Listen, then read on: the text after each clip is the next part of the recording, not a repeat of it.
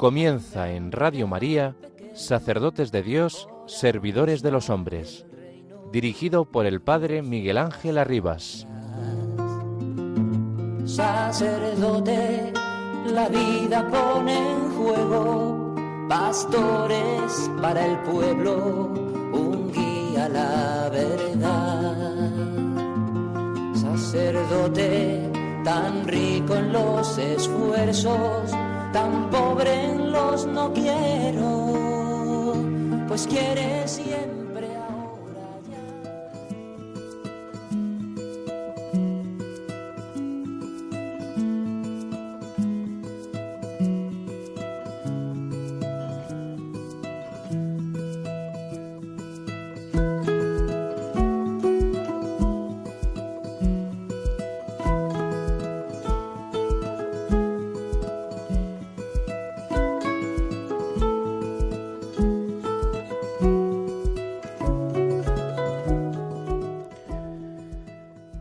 Traigamos hoy al corazón la mirada del Señor en tantas ocasiones en las que, conmovido, se detenía a contemplar la fragilidad de su pueblo. La compasión entrañable de Jesús no era algo que lo ensimismara, no era una compasión paralizante, como muchas veces nos sucede a nosotros, sino todo lo contrario. Era una compasión que lo movía a salir de sí, con fuerza, con audacia, para anunciar, para enviar en misión, para enviar a sanar, como dice el pasaje del Evangelio. Así contemplamos al Señor asumiendo con parresía la misión de evangelizar. Fijémonos en los verbos que el Señor toma del profeta Isaías. Son anunciar y predicar, dos acciones que realiza impulsado por el Espíritu que lo unge para la misión. Notemos, por ejemplo, lo que dice de los oprimidos. No se trata de una simple liberación de cautivos.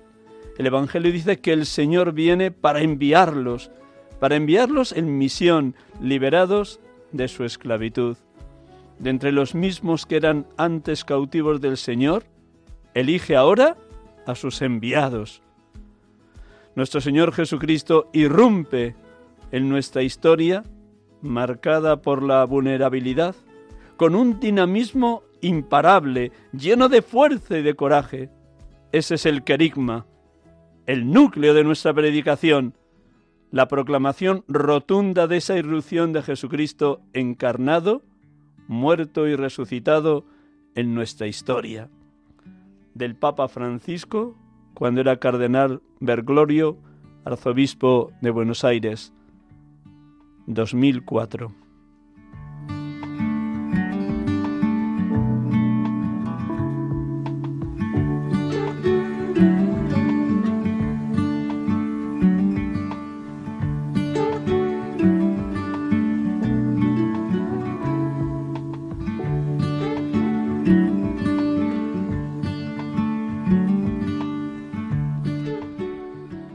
Buenas tardes, hermanos y amigos de Radio María. Estamos aquí con ustedes en directo en esta tarde de domingo, 6 de la tarde, domingo 23 julio 2023. En este domingo vigésimo sexto del tiempo ordinario. Hoy que todos hemos sido convocados a votar en estas elecciones generales. Dios quiera que el Espíritu Santo guíe el discernimiento de cada uno de ustedes que ya han votado o que en las próximas horas pueden todavía hacerlo. Que el Señor nos conceda políticos de cualquier signo honrados, limpios, capaces de trabajar por toda la ciudadanía, capaces de trabajar incansablemente en favor del bien común. Desde este deseo y esta oración vamos a comenzar el programa. Estamos aquí con ustedes en Radio María, sacerdotes de Dios, servidores de los hombres, y como cada tarde de domingo les acompañamos con sumo gusto. Tendremos la oportunidad hoy también de dialogar con un sacerdote ordenado el año pasado y que vive su ministerio con una fuerza impresionante, Israel Castillo, que es sacerdote de la Archidiócesis de Granada. Pero antes, como cada domingo, proclamamos un fragmento del Evangelio de hoy y oramos con él para que estas parábolas que venimos escuchando desde el domingo pasado y seguiremos los próximos domingos, nos interpelen y nos muevan a ser verdaderamente anunciadores de la buena noticia de la salvación, testigos valientes de Jesucristo resucitado, y siempre vigilantes, muy vigilantes, porque el maligno siembra la cizaña que nos quiere separar de la amistad de Cristo, de la voluntad del Padre, del fuego del Espíritu, de la vocación a la que cada uno hemos sido llamados. No permitamos que el diablo nos siembre cizaña, ni a nivel personal, ni en las relaciones matrimoniales, ni en las relaciones de vida comunitaria, o en las relaciones padres-hijos, o en el hábito de una parroquia o un movimiento eclesial.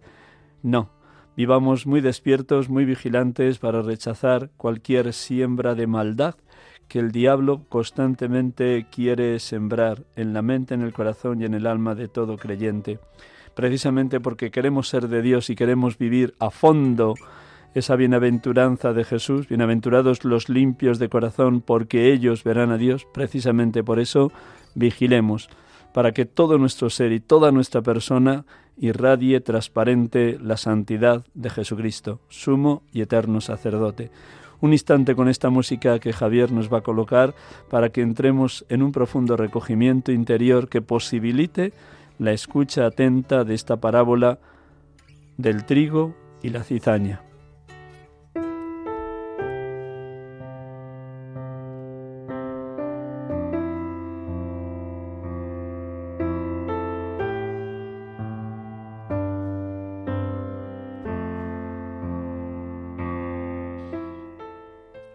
Del Evangelio según San Mateo. En aquel tiempo Jesús propuso otra parábola a la gente diciendo, El reino de los cielos se parece a un hombre que sembró buena semilla en su campo. Pero mientras los hombres dormían, un enemigo fue y sembró cizaña en medio del trigo y se marchó. Cuando empezaba a verdear y se formaban las espigas, apareció también la cizaña entonces fueron los criados a decirle al amo, Señor, ¿no sembraste buena semilla en tu campo? ¿De dónde sale la cizaña? Él les dijo, Un enemigo lo ha hecho. Los criados le preguntan, ¿Quieres que vayamos a arrancarla? Pero él les respondió, No.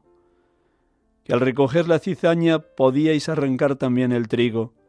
Dejadlos crecer juntos hasta la siega y cuando llegue la siega diré a los segadores, arrancad primero la cizaña y atadla en gavillas para quemarla, y el trigo, almacenadlo en mi granero.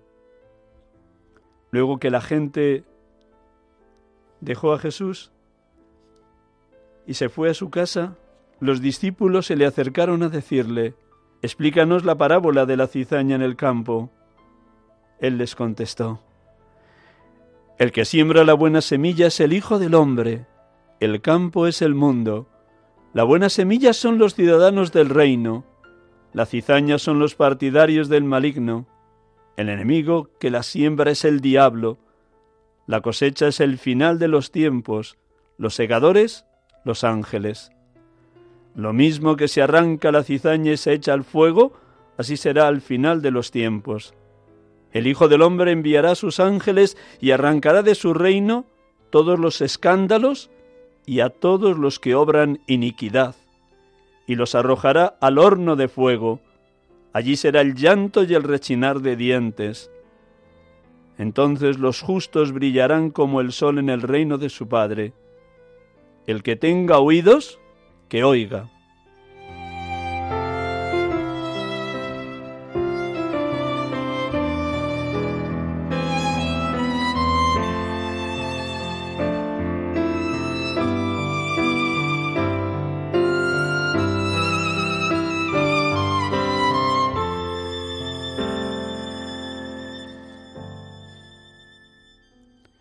Bendito y alabado seas, Padre, porque en la parábola del trigo y la cizaña tu Hijo nos enseña cuán inmensa es tu paciencia al permitir que el trigo de la buena semilla sembrada por tu unigénito crezca junto a la cizaña sembrada por el diablo.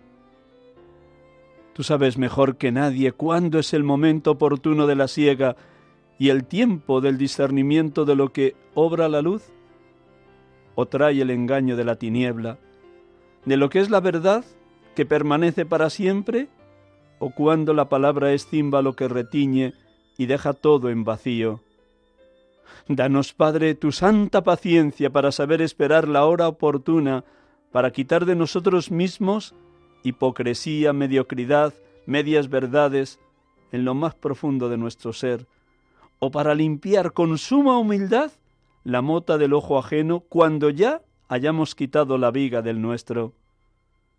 Bendito y alabado seas Jesucristo, por la parábola del grano de mostaza que nos enseña cómo la pequeñez se transforma en grandeza, cómo los últimos son los primeros en tu reino, cómo dispersas a los soberbios de corazón y enalteces a los humildes. En esta hora presente, donde la Iglesia parece una institución insignificante en medio de la sociedad, oh Cristo, acrecienta en nosotros la esperanza de permanecer siempre en tu Iglesia, de pertenecer a tu esposa como comunidad viva y evangelizadora, cuando creemos y constatamos que la semilla del Evangelio, como el grano de mostaza que está cargado de vida, es también un grano que hace fecunda y vigorosa nuestra dimensión misionera. Bendito y alabado seas, Espíritu Santo, Espíritu de verdad, Espíritu de amor, porque derramas tu amor infinito como levadura que fermenta la masa, para que los cristianos nos abramos de par en par a tu acción transformadora, escudriñando la palabra, sabiendo leer con ojos de fe los signos de los tiempos, y estando a tiempo y a destiempo sembrando evangelio para hacer nuestra la exclamación de San Pablo, ay de mí si no anuncio el evangelio, haznos cada día más misioneros, oh Espíritu Santo, oh Espíritu de Dios.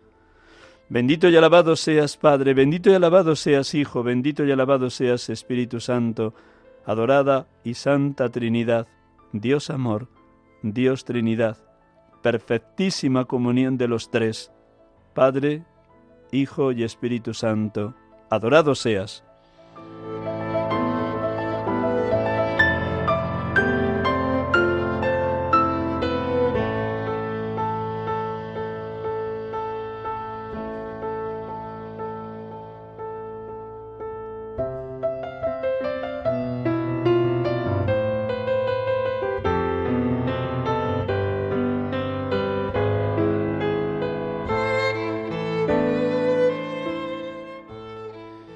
Estamos con ustedes en Radio María, sacerdotes de Dios, servidores de los hombres, en directo en esta tarde de domingo 23 julio 2023, en este decimosexto domingo del tiempo ordinario. Y tenemos ya al otro lado del teléfono a un hermano sacerdote con quien nos une una gran confianza.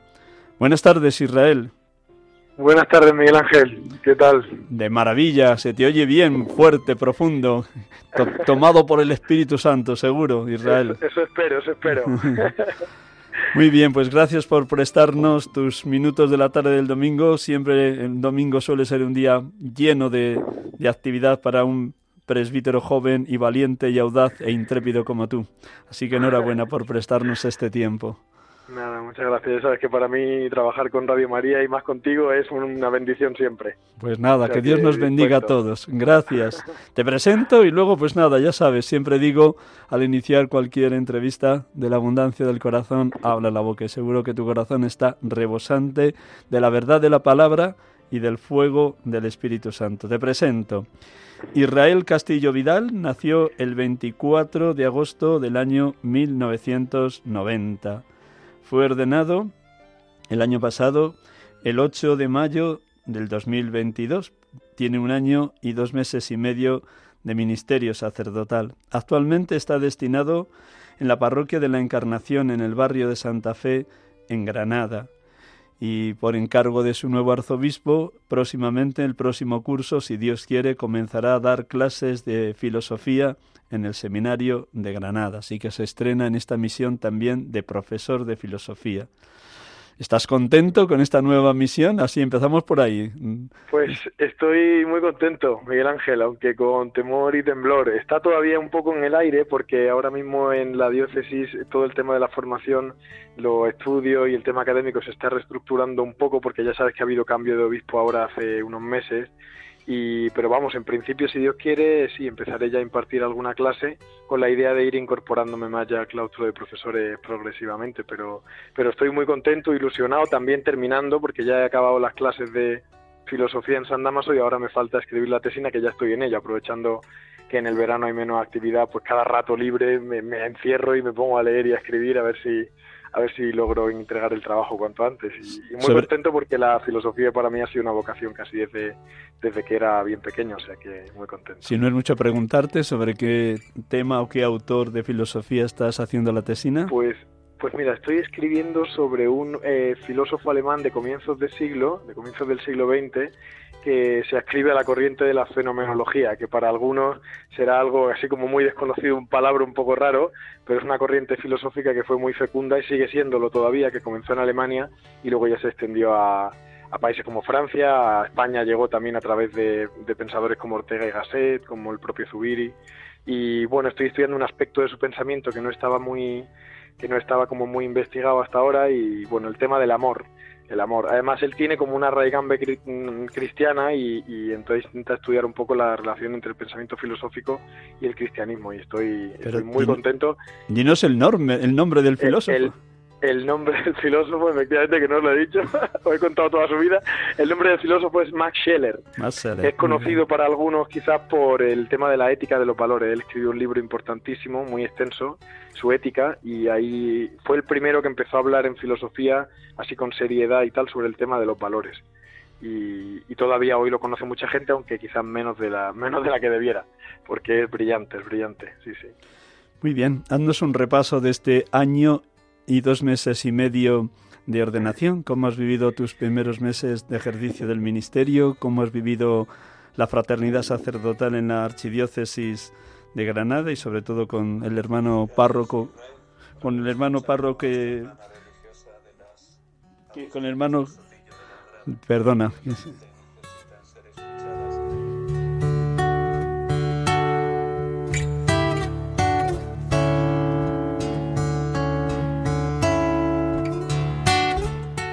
Perdonen nuestros oyentes que se nos va y se nos dispara sin querer el, móvil. Bueno, ¿cómo, ¿cómo, repasarías este año, este año y dos meses y medio que llevas de ejercicio del ministerio? Pues la verdad es que ha sido un año muy, muy intenso, muy intenso, porque he tenido que compatibilizar eh, terminar los estudios en Madrid con el comienzo ya del ministerio pastoral aquí en la parroquia.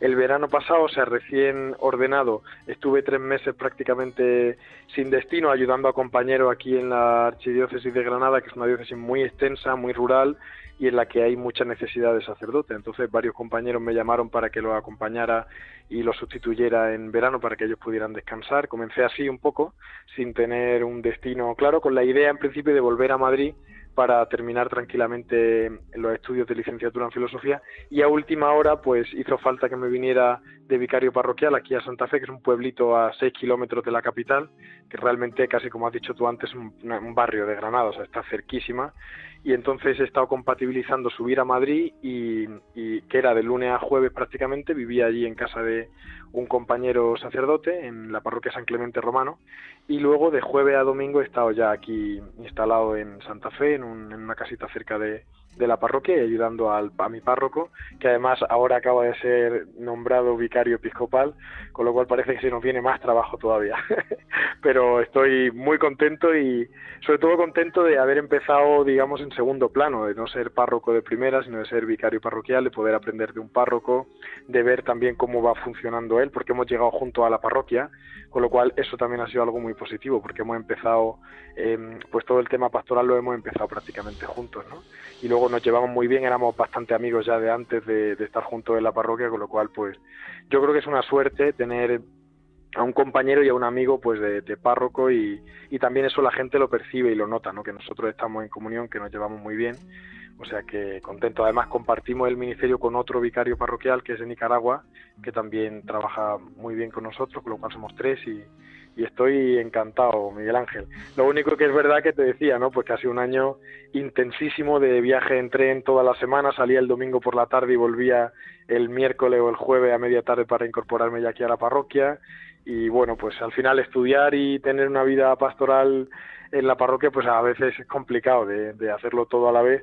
Y uno, como decías tú antes, ¿no? El, entusiasmo del recién ordenado a veces quizás eh, quiere quiere abarcar demasiado, ¿no? Entonces quieres estar en todo sitio y a veces te das cuenta de que no. Pero bueno, yo lo que veo es que lo importante es mantener la relación con el Señor, la oración, y una vez que está eso asegurado ya todo lo demás, pues bueno, uno llega hasta donde llega pero lo importante es la relación con, con Jesucristo y, y, lo demás, pues, pues si puedes hacerlo mejor, mejor, y si no, pues el Señor suple y el Espíritu va soplando siempre. O sea que, ¿Cómo has mantenido la oración, ya que has hablado de ello, y ciertamente el tener que viajar los domingos de Granada a Madrid y los miércoles de Madrid a Granada no es fácil. A lo mejor también en el tren aprovechabas para rezar, pero allí los fines... Sí. Sí, la, la, liturgia de la hora, pues al final ya sabes tú que la puede uno rezar casi en cualquier sitio. O sea, como además ahora tenemos la aplicación de, eh, del teléfono, pues casi en el tren he rezado bastantes veces las vísperas, que porque coincidía que la, la hora de víspera estaba viajando. De hecho, ahora estoy recordando que una vez nos encontramos, tú y yo, allí en el tren, que tú también estabas viajando, creo que para dar unos ejercicios. Con lo cual, al final en el tren, pues he rezado muchas veces la hora media, las vísperas, incluso algún día ya las completas para llegar a casa y poder acostarme inmediatamente. Y, y luego la oración personal, pues por la mañana cuidándola mucho. El tiempo que estaba en Madrid más fácil en el sentido de que tenía las clases ya un horario fijado y allí no tenía tarea, pastoral y aprovechaba para rezar con los dos compañeros de San Clemente Romano, Bernabé y Joaquín, que, que son mis amigos desde hace ya bastante tiempo y hemos rezado los tres juntos. Muy bien, y luego la parte de la semana que estaba aquí en Granada, pues también algún día he rezado con mi párroco, ahí en la iglesia, con con el otro vicario parroquial, o aquí en casa también. A mí me gusta de vez en cuando hacer oración en casa y hacer de hacer de mi casa un pequeño templo y un pequeño oratorio también, o sea que en cualquier sitio, pero lo importante es hacerla, o sea, sea como sea, pero cuidarla, sí. Para ti ha sido muy importante también el escrute de la palabra. Cuéntanos qué ha significado en tu itinerario, primero espiritual, después de seminarista y ahora de presbítero, el escrute de la palabra diario o casi diario. Pues bueno, la verdad, tengo que reconocer con un poco de pena que últimamente eh, lo tengo algo más abandonado porque ciertamente el nivel de actividad es altísimo y, a veces ya con hacer la oración personal o la contemplación, la meditación, la oración mental, pues uno no tiene como el tiempo de pararse y aparte de todo eso dedicarle un tiempo largo a escrutar, a escudriñar la palabra, pero ciertamente desde que comencé el seminario para mí ha sido la relación con la palabra en esa vertiente ¿no? de la escrutación ha sido fundamental y lo sigue siendo, ¿eh? sobre todo para preparar la homilía, por ejemplo, pues procuro leerla un rato, escrutarla, fijarme en la relación que hay entre los pasajes del Antiguo y del Nuevo Testamento y luego rascar si es que uno se da cuenta de que la palabra es algo inacabable, es un tesoro inabarcable del que siempre van saliendo cosas nuevas. Y el fruto del que me, sobre el que me preguntas, pues yo veo que cuando uno tiene una relación viva con la palabra, no como si fuera un libro cualquiera, sino como algo de lo que uno va sacando el alimento, pues al final en el día a día te das cuenta de que el Señor viene a rescatarte con cosas que has, que has rezado un ratito antes, con alguna frase de la escritura con la que te quedes, y de repente pues te sale el corazón y puedes consolar a alguien.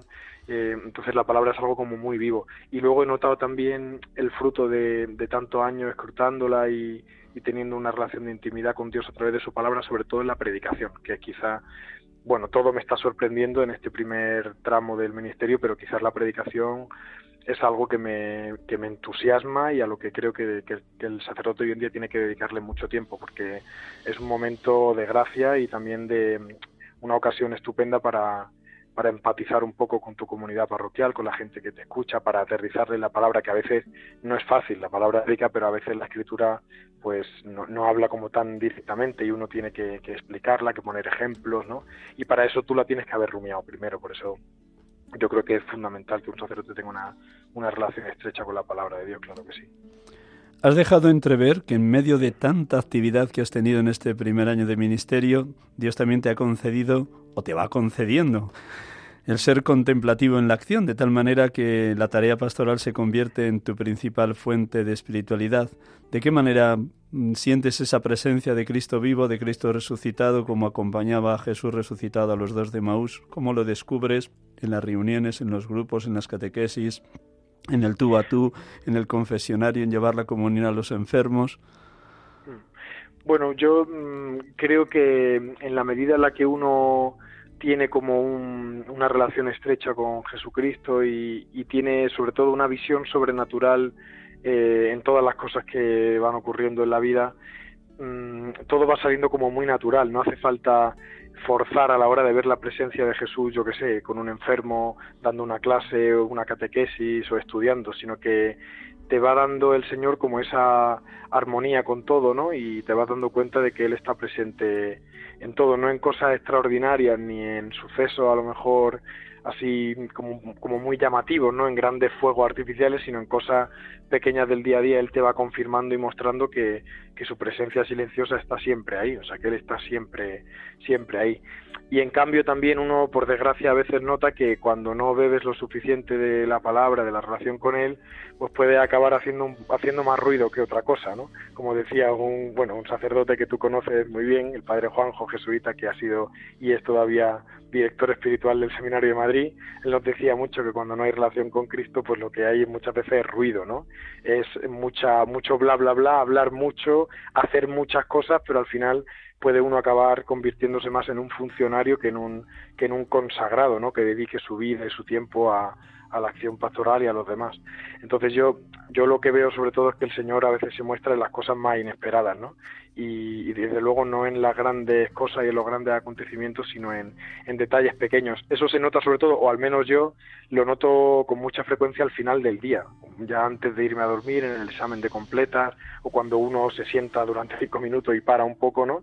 Ahí te das cuenta del pozo que te han dejado las cosas, de si has notado si Cristo realmente estaba presente en las cosas que estaba haciendo o si te has buscado más un poco tú a ti mismo, has sido egoísta, todo eso, el corazón al final yo veo que si uno tiene cierta finura espiritual, el corazón al final no te engaña y, y te habla, el Señor te habla a través de la conciencia, de, de tus propias emociones, de cómo te sientes, ¿no? Y, y yo creo que cuando uno está en sintonía con el Señor, pues todo huele a Él, ¿no? Todo huele a Él y, y, a lo mejor no te ha pasado nada extraordinario, sino sencillamente has tenido algún encuentro con un hermano que te ha consolado, has podido darle una palabra. Ahora tengo, por ejemplo, cuando casi que cuando cuelgue contigo, tengo un funeral pues de una persona que, que era joven, ¿no? Y acabo de estar con la familia y no puedes decir gran cosa, pero sencillamente estando ahí en una presencia silenciosa, acompañando, el Señor ya está, ya está con ellos, ¿no? Y el resto lo hace el Espíritu. Yo creo que hoy más que nunca tenemos que, los sacerdotes tenemos que dejar que sea el Espíritu el que actúe, el que actúe más que nosotros querer estar en todo, ¿no? Entonces, bueno, yo lo voy viendo así como en cosas pequeñas, ¿no? Me alegra coincidir 100% contigo, que hay que dejar al Espíritu que lleve la delantera, vaya delante de nosotros, abriendo surco allí donde vayamos. Estás preparando la Jornada Mundial de la Juventud. ¿De qué manera a los jóvenes que vas a acompañar les ha sido también, tanto a nivel personal como a nivel comunitario o grupal, les ha sido preparando de lo que van a vivir en Lisboa? Pues mira, yo la verdad es que este curso he tenido em, una coyuntura un poco especial porque al no poder estar mucho tiempo aquí en la parroquia, eh, durante bastante tiempo a lo largo del año parecía muy poco probable que saliera un grupo de jóvenes de la parroquia. Finalmente conseguimos llevar a un grupo muy muy pequeñito y lo que decidí fue incorporarlos con, a otra parroquia de Granada cuyo párroco es bastante amigo mío y a él le hacía falta tener otro sacerdote de apoyo, con lo cual vamos a ir, digamos, sumándonos a un grupo que ya estaba formado eh, que es bastante más grande que el nuestro, también para que el grupo pequeño que llevo yo tenga como una experiencia más grande de iglesia, conozcan a más jóvenes, a más gente y, y la verdad es que preparación no hemos podido hacer mucha, yo al menos a nivel personal eh, les he dado como cuatro o cinco pautas y tal y he dejado más bien que se incorporen a este grupo más grande y, y ya estamos esperando con muchísimas ganas a que llegue a que llegue el momento porque porque al menos mi experiencia yo he estado en 4 o 5 JMJ ya desde que era bien pequeño y mi experiencia ha sido que donde realmente el Señor actúa sobre todo allí en aquellos momentos desde que te montas en el autobús hasta que vuelves a casa y sueltas la mochila. O sea que como decíamos antes el Espíritu está soplando en todo momento cualquier encuentro es bueno para no sé, para recibir una lección del Señor, para ayudarte, para confirmarte en la vocación, para darte consuelo, para darte ánimo. Entonces, eh, bueno, pues muy ilusionado. Preparación, preparación como tal, pues no hemos podido tener mucha, la verdad. También porque yo estoy recién llegado a la parroquia, aún no llevo un año, entonces hemos ido poco a poco trabajando. Ahora hemos tenido también campamentos parroquiales y ahora se va formando ya un grupo de, gente más joven, pero hasta hasta que nosotros llegamos la, la, cosa estaba un poco un poco dormida. Pero ahí ahí estamos en un proceso muy bonito de ir despertando de nuevo la fe en gente joven, que también en gente que está alejada y o sea que, que muy bien, la verdad que estamos con muchísimas ganas de, ver al Papa y de encontrarnos con tantísimos jóvenes católicos del mundo, sí. Me alegra que te hayas adelantado lo que te iba a preguntar, pero ahora te voy a pedir que lo aterrices. ¿Cómo fue tu primera participación en una Jornada Mundial de la Juventud? ¿Dónde fue? ¿Qué significó para ti? ¿Qué edad tenías? Y luego dinos, al, menos nómbranos las otras cuatro JMJ donde has estado y qué han pues significado tanto en tu crecimiento de fe como en tu discernimiento vocacional.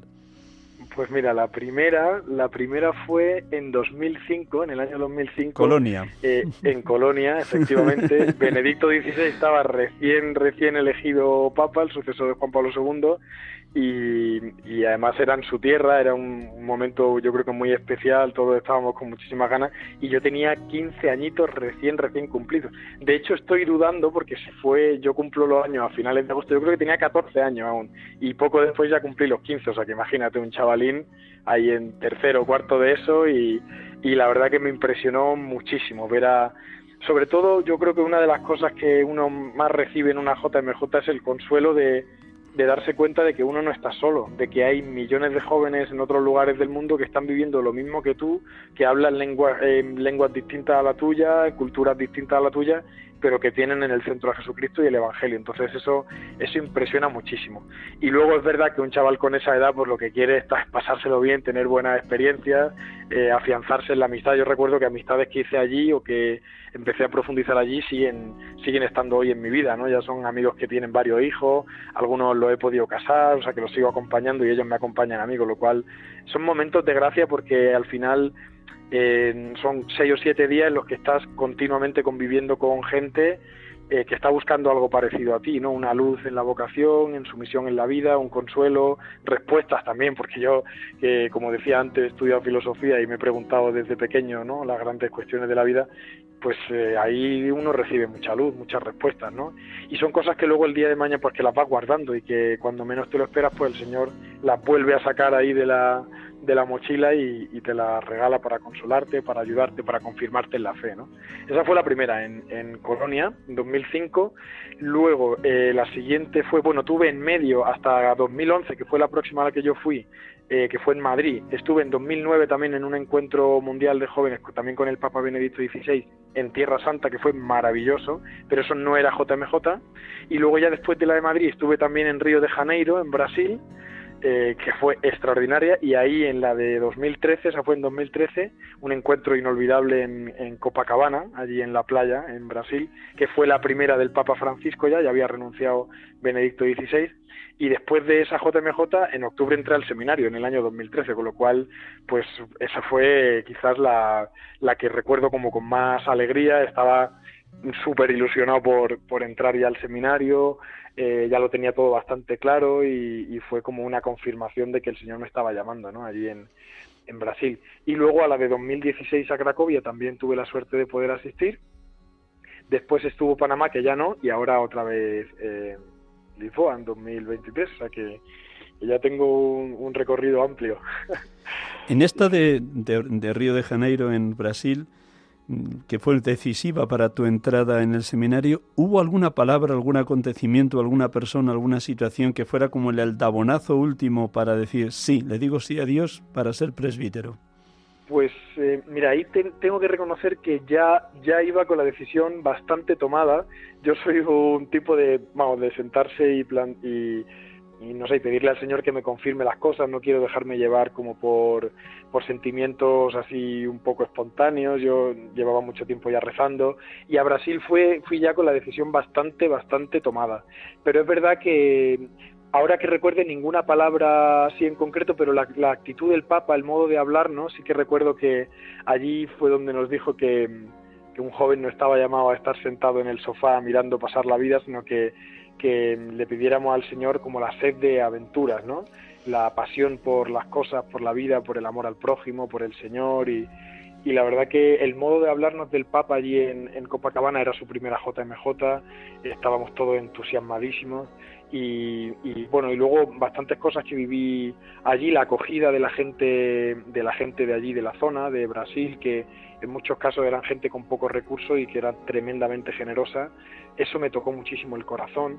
Y luego eh, cosas concretas que viví con gente con la que iba, iba con una parroquia de, del Camino de Madrid y mm, conversaciones que tuve con hermanos, con hermanas. Recuerdo una especialmente de una chica que luego entró a, a un convento también, que nos un poco planteándonos los dos la vocación, que fue, fue maravilloso, la verdad. Y bueno, son cosas que el Señor usa para confirmar en tu corazón, pero vamos, ya te reconozco, Miguel Ángel, que en Brasil estaba todo ya bastante, bastante confirmado. Fue, fue como el último empujón, el último golpe de ánimo ya, pero ya yo tenía la decisión tomada y efectivamente un mes después, en septiembre, ya, ya comencé el seminario, sí. Los retos en la pastoral juvenil son inmensos. Tú mismo acabas de contar cómo al llegar ahí a la parroquia de la Encarnación de Santa Fe, pues os habéis encontrado con una situación de un cierto una cierta dormición, por decirlo suave, de, de, la fe de los jóvenes que estáis intentando despertar, tanto el párroco que ahora es vicario episcopal como los dos vicarios parroquiales. ¿De qué manera crees que hoy la pastoral juvenil está siendo evangelio vivo o de qué manera. Sé que no hay fórmulas mágicas, pero lo que tú alcanzas a contemplar y de lo que compartes con otros hermanos presbíteros, sobre todo con este otro hermano amigo con el que unes tu grupo pequeño al grupo grande de la otra parroquia de Granada, ¿por dónde crees que tiene que ir el camino, el reto de la evangelización entre los jóvenes? Pues efectivamente, como dices tú, no hay fórmulas mágicas, pero yo una de las cosas que voy comprobando es que me parece que tenemos que ir rompiendo un poco los esquemas tradicionales que hasta ahora en la iglesia han funcionado muy bien, ¿no? Pues una charla dentro de la parroquia, eh, llamar a la gente a que vaya al templo, a la pastoral sacramental. Yo creo que eso eh, tiene que seguir siendo así, tenemos que seguir eh, impartiendo, dispensando los sacramentos con todo el celo del mundo, cuidándolos muchísimo, pero creo que hay que estar mucho más en sintonía con lo que dice el Papa Francisco de salir, ¿no? Y esto de salir, yo en el año y dos meses que llevo de ministerio lo estoy viendo que es algo literalmente, literalmente así, tiene que ser, o sea, salir significa que a los jóvenes, si ellos no vienen a la iglesia, tienes que ir tú a sus colegios, tienes que ir tú al sitio donde se estén tomando algo, tienes que ir tú al centro de deportes donde jueguen al fútbol, hacerte presente allí, proponerles cosas que a ellos les parezcan atractivas, interesantes, cambiar el lenguaje, porque no, no cambiar los contenidos, pero a veces adaptar un poco el lenguaje a lo que ellos estén viviendo. El mundo de la tecnología hoy en día está omnipresente, entonces si ellos están ahí, pues también nosotros tenemos que al menos conocerlo eso mínimamente. No, no digo que todos los curas tengan que estar en las redes, yo mismo no estoy, pero creo que es importante que empecemos a darnos cuenta de, que la Iglesia siempre, siempre, siempre ha estado donde está el hombre y el hombre hoy está pues muy metido en eso, en el tema de las nuevas tecnologías, de las redes, de Internet, eh, pues también el tema del ocio. Yo, por ejemplo, la experiencia que estoy haciendo aquí, por ejemplo, es que eh, la montaña pues es algo que atrae mucho a los jóvenes, salir a caminar. Hace poco me lo llevé pues casi dos días de excursión, dormimos allí en los pies del Mulacén, en Sierra Nevada, y nos, me llevé a 14, algunos chicos muy alejados de la iglesia y, y acabaron encantados, ¿no? Entonces yo creo que si ellos no vienen a nosotros, tenemos que ir nosotros a ellos, tampoco adaptándonos de tal manera que pierda la enjundia el mensaje evangélico, pero eh, procurando que el, que el Evangelio siga resultando atractivo para ellos, ¿no?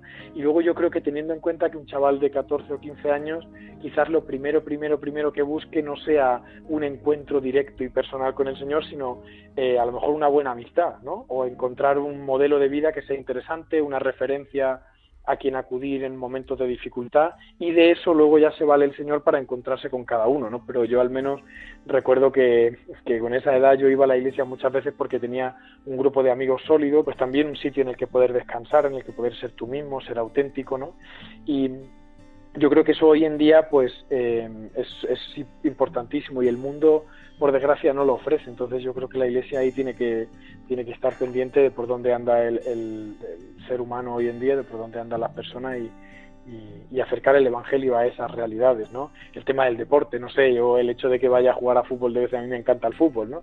Pues de, ver en de vez en cuando salir a jugar a fútbol con ellos ya a ellos les sorprende, ¿no? Algunos me llaman aquí el cura futbolista y se ponen a jugar en la puerta de la iglesia y yo juego con ellos cinco minutos y luego ya me meto a misa, ¿no? Pero yo creo que en esas pequeñas cosas a veces se juega mucho, mucho más de lo que de lo que uno podría pensar. Y por supuesto luego pues pastoral de primer anuncio, ¿no? No dar nada por supuesto ni por sabido, eh, no predicar como si la gente ya conociera. La gente hoy conoce muy poco el Evangelio, conoce poco los términos teológicos que a veces utilizamos, ¿no? Entonces hacerlo todo como lo más cercano posible a la vida, que algo carismático, que toque el corazón, que tenga relación con las cosas que la gente vive, ¿no? Porque a veces creo que en la iglesia hemos tenido un poco el peligro de, de andar hablando de cosas que están muy en las nubes, ¿no? Y la gente necesita ver que, el Evangelio tiene relación con las cosas que le pasan, que hoy en día muchos matrimonios están rotos, que los chavales con 16, 17 años, muchos ya pues tienen adicciones al juego, al alcohol, a la pornografía, y la Iglesia tiene que hablar de esos temas, claro que sí, tiene que meterse con sinceridad, con transparencia y no y yo creo que por ahí van un poco los tiros, Miguel Ángel. Primera evangelización, estos retiros que se están haciendo ahora pues de fin de semana, luego seguir acompañándolos, ¿no? FTA, Maús, los cursos Alfa, Team, Hakuna, no lo sé, pues y luego pues los movimientos que están ya un poco más asentados, realidades como el Camino, como el Opus Dei, como Comunión y Liberación, seguir acompañándolos porque yo creo que, que están haciendo las cosas bastante bien por lo general, ¿no? O sea que tu paso por la Archidiócesis de Madrid también te ha aportado su riqueza, no solo en el seminario y en la Universidad San Damaso, sino también ese tú a tú con la parroquia de San Clemente Romano y con estos dos hermanos que a la vez son amigos, Bernabé y Joaquín. ¿Qué te ha aportado también como experiencia ilusionante que estos dos hermanos que llegaron también a una parroquia que estaban bajo mínimos hayan dado un vuelco al corazón de la gente de esa parroquia. ¿Qué te ha aportado a ti como sacerdote? Me ha, aportado muchísimo, Miguel Ángel, porque además ha sido, o sea, tú ten en cuenta que yo me ordené en mayo y en octubre empecé a vivir ahí ya la mitad de la semana, con lo cual yo llegué allí con cuatro meses de ordenado con todo por aprender, porque uno se cree que por haber estudiado mucho eh, vas a saber ya cómo se vive la vida de sacerdote y te das cuenta de que no te has enterado de nada, ¿no? que tienes que aprender. Y tuve la gran suerte de estar no solo con estos dos compañeros que son que son realmente, bueno, Bernabé mi mejor amigo, Joaquín pues es un gran amigo ya desde hace unos años, ¿no? Y luego pues que ellos se llevan fenomenal, tienen comunión, rezan juntos desde primera hora de la mañana y van a una en todo y ellos tenían claro que la parroquia la tenían que levantar a fuerza de oración y de comunión entre ellos lo primero y luego pues con mucha naturalidad. Yo no he visto que sean personas como muy atadas a esquemas, ¿no? Ellos van probando y las cosas que funcionan pues tiran para adelante, las que no pues no se hacen, ya está. Pero no tener miedo a lanzarte y que una iniciativa a lo mejor de primeras no cuaje, que algo al principio pueda ser un fracaso y con el paso del tiempo sí que vaya arraigándose en la parroquia, pero sobre todo mucha humanidad, mucha cercanía, darle el papel a los laicos que realmente merecen, porque un cura no tiene por qué estar en todo, entonces saber dónde realmente tienen que estar los sacerdotes y qué cosas pueden ir asumiendo los laicos. Yo creo que eso es otro de los grandes aprendizajes que me llevo de esa parroquia, ¿no? que, ellos han sabido muy bien organizar lo que se llama hoy en día la parroquia, de, por, la parroquia por ministerios, ¿no? el Ministerio de Comunicación, el Ministerio de Sanación, el Ministerio de la Palabra, de la Liturgia, de la Música, ¿no? Y, luego pues muchísima espontaneidad, ¿no? Yo veo a la gente allí en esa parroquia que vive en la parroquia como si fuera su casa y es lo que yo intento traer aquí un poco a la parroquia donde estoy comenzando el ministerio. Y creo que funciona, ¿eh? creo que eso la gente lo percibe rapidísimo cuando los curas están en comunión entre ellos. Yo me llevo fenomenal con mi párroco, por ejemplo, y eso la gente lo huele, ¿no? Al principio recién llegados me decían, oye, que, que se os ve siempre juntos, que vaya una, que os cubrís muy bien el uno al otro y con, Jorge, el otro sacerdote también, o sea que estamos los tres muy, muy en comunión y yo creo que ya desde ahí pues no tener miedo, no tener miedo a, acercarse a los que están lejos de la iglesia, hablar su lenguaje, entrar en diálogo con otras realidades, pero bueno, sabiendo que, Jesús es la salvación de, todos, ¿no? Y, y que eso tenemos que decirlo sin ningún tipo de vergüenza, ni de escrúpulo, ni de nada, al contrario, ¿no? La última no tener miedo a romper esquemas. Gracias por tu valentía, tu audacia y que no la pierdas nunca jamás. La última pregunta, Israel. Imagínate que nos estuviera escuchando algún seminarista de cualquier seminario de España que esté pasando un momento difícil. Seguro que tú también en los años de formación, pues no siempre fue todo de color de rosa, no fue todo alegría, consuelo, esperanza, luz, fortaleza. También algún momento de contrariedad, de sufrimiento, de cruz, te tocaría atravesar en tus años formativos. ¿Qué le dirías a este seminarista que esté en momentos de horas bajas, incluso planteándose el abandonar la vocación. ¿Qué le dirías, Israel? Pues bueno, es, es, difícil, pero porque también cada uno tiene su historia, su herida. A veces las crisis uno tiene que ver por qué vienen, si son del mal espíritu o si son momentos que el Señor está permitiendo para afianzarte la vocación.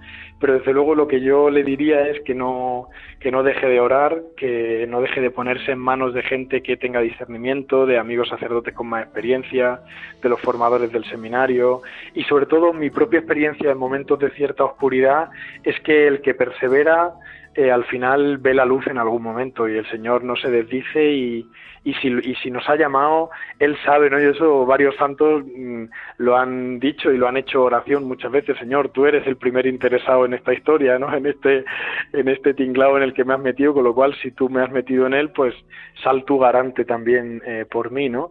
Y yo las veces que me he abandonado al Señor así, ¿no? Sin entender a lo mejor las cosas que me estaban pasando en ese momento o estando en un momento de oscuridad, el Señor antes o después sale siempre sale siempre victorioso, ¿no? Como dice el Evangelio de hoy, eh, que me ha llamado muchísimo la atención esa pregunta, ¿no? ¿Por qué no arrancas ya la cizaña, ¿no? Y el Señor dice, espera, ¿no? Espera, pues en la vocación más todavía, o sea, el Señor espera, tiene paciencia, es indulgente con nosotros y al final eh, también muestra, muestra con toda claridad los deseos del corazón, que es lo que quiere para nosotros. Y si después de el momento de oscuridad vuelve a aparecer otra vez la alegría y el gozo y la paz, pues esos son señales de que el Espíritu está con nosotros. O sea que, que dificultades va a haber siempre, pero el Señor a los que perseveran al final los recompensa y los confirma en su llamada, ¿no?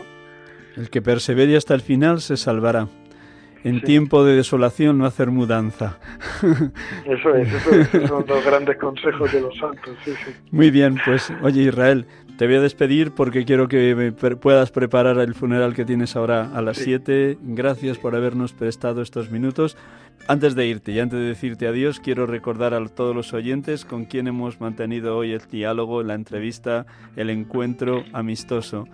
Israel Castillo Vidal, sacerdote de la Archidiócesis de Granada, nacido el 24 de agosto de 1990 y ordenado el año pasado, el 8 de mayo del 2022. Un, un año y dos meses y medio de ordenación. Está destinado en la parroquia de la Encarnación, en un pueblecito a las afueras de Granada, Santa Fe. Pues Israel, muchísimas, muchísimas gracias. Nada, a ti siempre, Miguel Ángel, ya sabes que cuando lo necesites, aquí tienes tu casa y a mí disponible 100% para todo. Muy bien, cuando pase por Granada te iré a ver para que me prestes un, ratito de, tertulia. Gracias. Estupendo, un abrazo, Miguel Dios te bendiga, feliz verano y feliz JMJ, Jornada Mundial de la Juventud. Gracias. Adiós, Miguel Ángel, chao.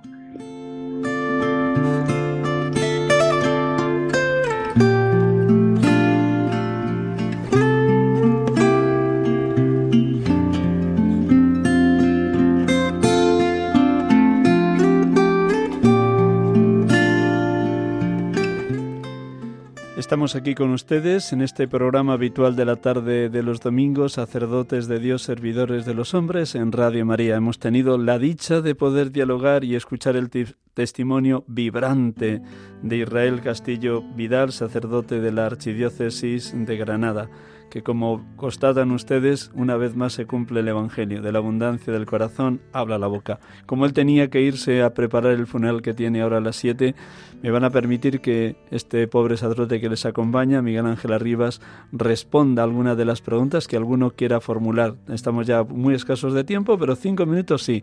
Recuerdo el teléfono por si alguno de los oyentes quiere llamar en estos próximos cinco minutos. El teléfono directo de Radio María es 91 0 0 5 94 19. Voy a repetir. 91 0 0 5 94 19. Mientras llega la primera llamada, también muy brevemente al hilo de todo lo que nos ha compartido Israel, decirles y pedirles a todos los oyentes con encarecido empeño que recen por todos los jóvenes que van a participar ya a partir de la próxima semana en la Jornada Mundial de la Juventud en Portugal, primero en las ciudades y luego a partir del día 1 de agosto en la capital, en Lisboa.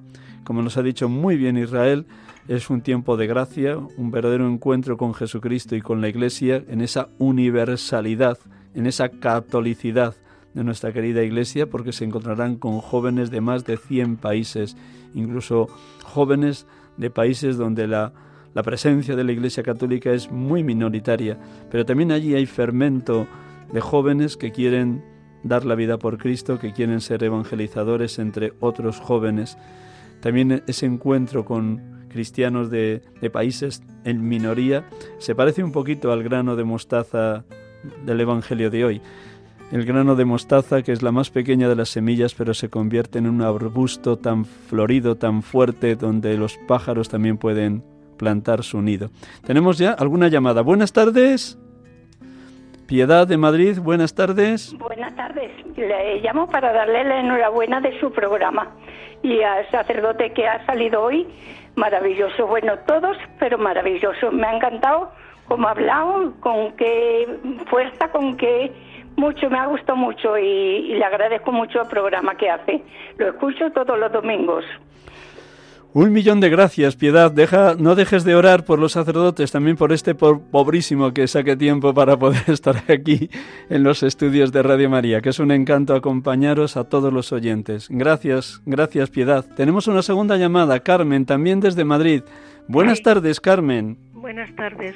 Solamente es para decirle y animarle y que sepa que llevo más de medio siglo eh, ofrecida por ustedes, los sacerdotes, porque son la sal de la tierra y son los que nos eh, animan a, seguir adelante, aunque parece que, que, se oscurece un poco la, la fe, pero yo sigo, sigo, ya le digo, más de medio siglo eh, que me ofrecí y, todos los días renuevo mi ofrecimiento porque solo con oírle a usted estoy deseando que llegue el domingo para para escuchar su, su programa. Bueno, escucho todos, pero pero eh, usted tiene un algo especial y, y, tenía ganas de decírselo que, que medio siglo son muchos años eh, y, y seguiré mientras Dios me dé vida tengo 80. Eh, entonces mm, merece la pena, merece la pena porque mm, eh, me alimenta, me alimenta su, su fe y su fuerza y su estar ahí todos los domingos, haga frío, haga este bochornazo que hace, que, también ustedes son seres humanos y, y pasan calores y pasan de todo. Muchísimas gracias. Muchísimas gracias a ti. Nada más mm, tu, tu testimonio y tus palabras de ofrenda de tu vida en favor de los sacerdotes me recuerda que te unes como seglar a las oblatas de Cristo sacerdote contemplativas fundadas por don José María García Leiguera, que aquí en Madrid están en la calle General Aranaz, pues ellas también, su vocación es la ofrenda total de su vida en favor de los sacerdotes y doy fe que lo viven y, se entregan con una generosidad desbordante. Gracias Carmen, no podemos dar paso a más llamadas porque estamos al límite. Vamos a concluir como cada domingo con una oración por la santificación de los sacerdotes. Un instante con esta música que nos va a colocar Javier, nos recogemos interiormente, dejamos que el Espíritu Santo sea quien ore en nosotros. Lo decía muy bien la segunda lectura de hoy. No olviden nunca ese texto, por favor, hermanos, hermanas. Romanos 8:26. El Espíritu Santo viene en ayuda de nuestra debilidad porque no sabemos pedir como conviene. El Espíritu Santo intercede, intercede por nosotros con gemidos inefables. Un instante en silencio y concluimos con esta oración del Papa Pío XII por la santificación de los sacerdotes.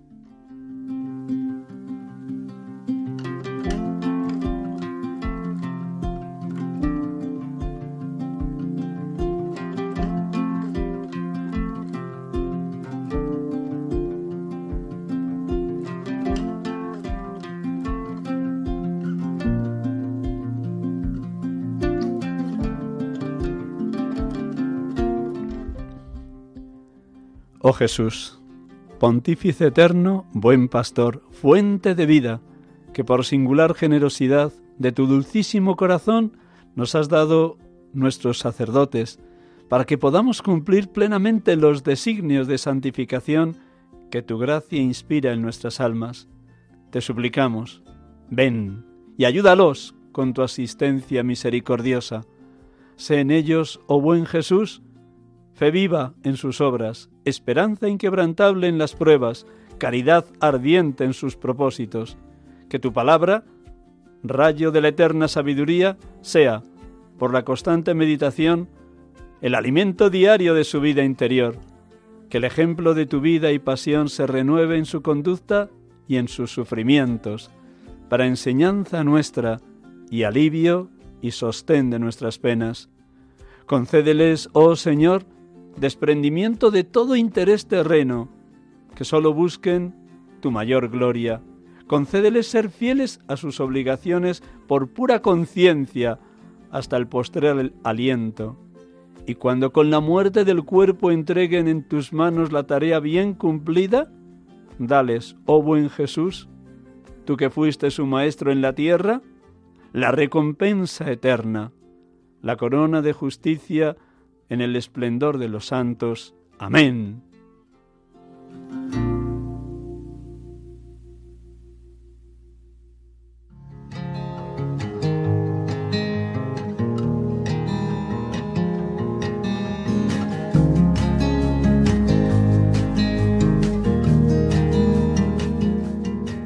Muchísimas gracias a todos los oyentes de Radio María por acompañarnos en este programa, por orar por los sacerdotes y por ofrecerse como nos, lo ha compartido Carmen. Yo también les voy a tener muy presente a todos los oyentes porque mañana inicio un tramo del Camino de Santiago desde Vigo hasta Santiago de Compostela y en ese caminar por los montes de Galicia les tendré a todos presentes orando y pidiendo al apóstol Santiago que interceda por Radio María y por todos los que formamos parte de esta familia radiofónica. Buen domingo y hasta el domingo que viene, si Dios quiere.